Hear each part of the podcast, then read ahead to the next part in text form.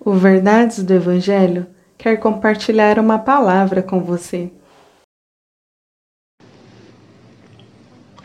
Provérbios, capítulo 2, versículo 1.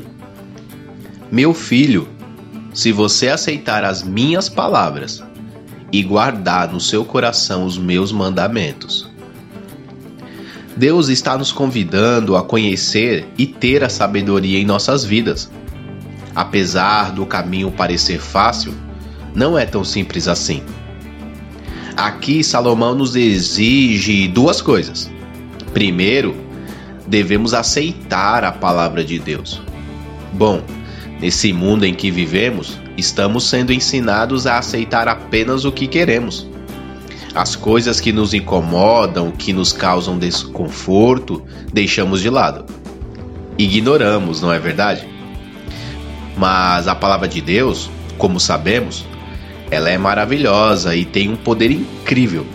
Mas, na maioria das vezes, ela mexe com o nosso coração, com nossas intenções, com nossos pecados. E assim, se não estivermos humildemente abertos não aceitaremos a palavra de Deus.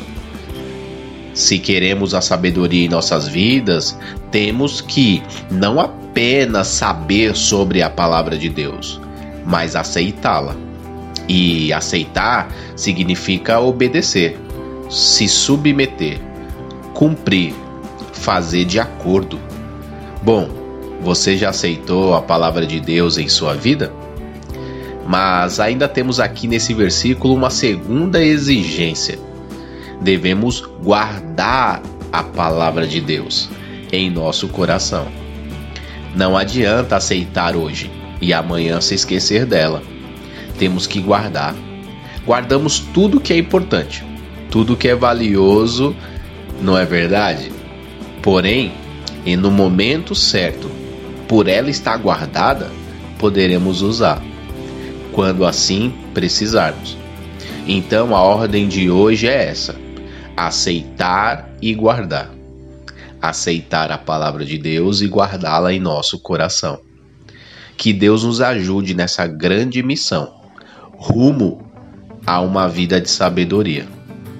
Amanhã te esperamos com os próximos passos. Que Deus abençoe o seu dia. Que Deus te abençoe.